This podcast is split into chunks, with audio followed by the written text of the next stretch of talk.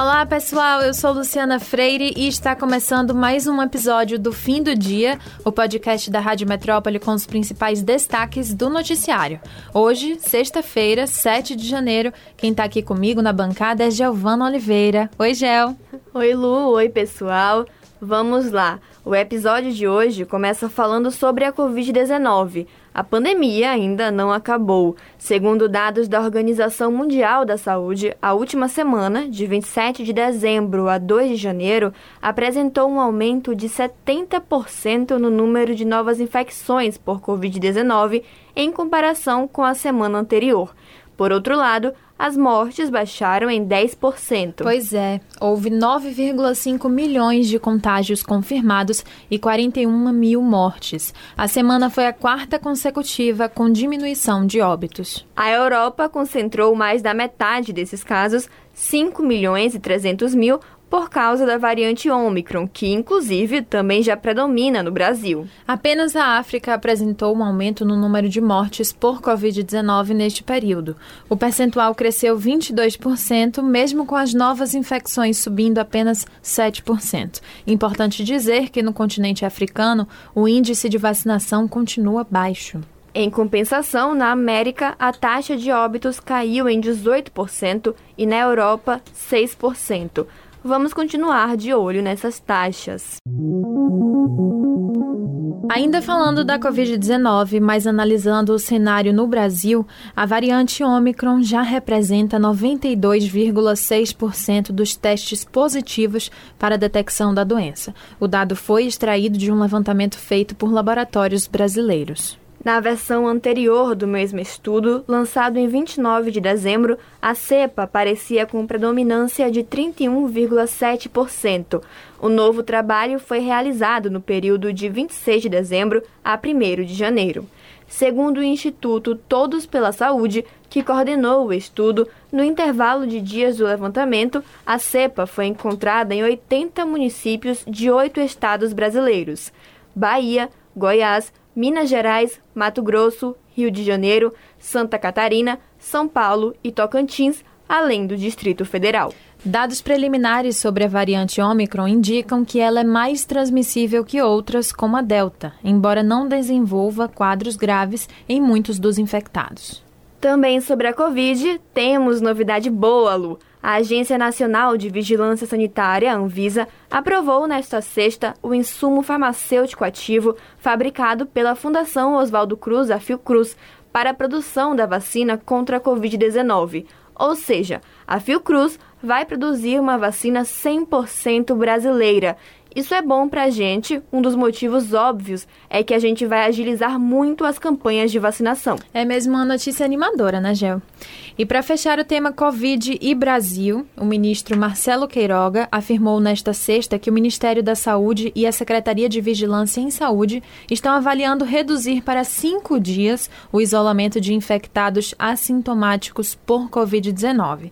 Queiroga diz que a medida já está sendo adotada em outros países e possui evidências científicas. Atualmente, aqui no Brasil, os assintomáticos fazem isolamento de 10 dias, já os sintomáticos, 14 dias. Vamos ficar atentos a esse debate também. Agora vamos falar do cenário da Covid-19 em Salvador. Depois de dizer que uma nova onda de Covid-19 estava se desenhando na capital baiana, o secretário de Saúde, Léo Prates, falou nesta sexta que a situação da pandemia na cidade entrou em descontrole epidemiológico. Isso mesmo. Segundo o secretário, pela primeira vez em semanas, o fator RT taxa que mede a transmissibilidade da doença ultrapassou um ponto, que é o nível considerado de controle pela Organização Mundial de Saúde. A taxa na cidade está em 1,15, o que acende o alerta de que a pandemia pode se agravar nos próximos dias. Para Léo Prates, é possível que a pressão no sistema de saúde seja maior depois do dia 15 de janeiro. Em entrevista ao Jornal da Bahia no Ar, da Rádio Metrópole, nesta sexta-feira, o prefeito de Salvador, Bruno Reis, analisou a questão do transporte público em Salvador. O prefeito explicou que o possível aumento na tarifa precisa obedecer parâmetros específicos. Durante a conversa, Bruno admitiu que o sistema de transportes da cidade enfrenta problemas sérios e disse que por esse motivo os prefeitos brasileiros estão chamando a atenção do governo federal. Agora o transporte público vai se tornar um problema nacional. Eu passei esse ano de 2021 pregando no deserto. Disse lá em dezembro, quando todos os prefeitos se depararam com o problema que estava sobre a mesa, eu disse um ditado né, que tenho lá muito lá em minha, em minha terra, Juazeiro, é quando meus problemas forem velhos, os de vocês serão novos. E foi o que ocorreu. Eu assumi a prefeitura, tinha um terço do sistema sob intervenção, não achava ninguém para operar emergencialmente, tinha que concluir a intervenção, tive a coragem lá em março de decretar a caducidade. A ideia de vários prefeitos do país é que, pelo menos, o governo federal custeie os valores correspondentes à gratuidade. Se a aprovação vier, Salvador deve receber 64 milhões de reais, o que representa cerca de 10% do faturamento do sistema e que evitaria um aumento grande da tarifa. Outro destaque da entrevista foi a situação do sistema de ensino da capital baiana. Segundo o gestor, a adesão às aulas não foi esperada desde que as atividades presenciais foram retomadas em 2021 onde a adesão atingiu cerca de 35%. Ainda sobre essa questão, o prefeito explicou que, apesar da baixa adesão, o sistema de educação no município precisou absorver crianças que estudam na rede privada por causa da crise causada pela pandemia da Covid-19.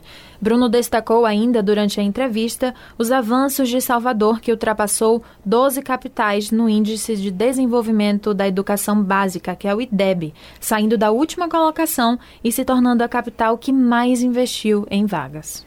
E um outro assunto que não podia faltar durante a conversa e que tem sido pauta diária entre a comunidade soteropolitana é o carnaval. Questionado sobre a realização da festa em 2022, o prefeito Bruno Reis prometeu uma decisão sobre possíveis eventos gratuitos para a população que não tem condições de pagar o acesso às festas privadas já previstas. Os anúncios, no entanto, só devem acontecer após a segunda quinzena de janeiro. É, de acordo com ele, a realização dos eventos gratuitos dependem que as condições sanitárias viabilizem festas com um público maior do que 5 mil pessoas, hoje autorizadas para os eventos privados. E Bruno Reis ainda explicou que, mesmo os eventos privados já anunciados, estão sujeitos à análise das condições sanitárias das próximas semanas. O fim do dia de hoje fica por aqui e caso você queira ter acesso a mais notícias, acesse o portal metro1.com.br e acompanhe a gente também nas redes sociais, arroba grupo.metrópole lá no Instagram e arroba metrópole no Twitter. E lembrem de ativar as notificações do Spotify para receber aí no seu celular um alerta a cada nova edição do fim do dia e ficar sempre atento às notícias da Bahia e do mundo. Nós ficamos por aqui. Tchau, Lu. Até a próxima, pessoal. Valeu, Gel. Tchau, pessoal. Até a próxima.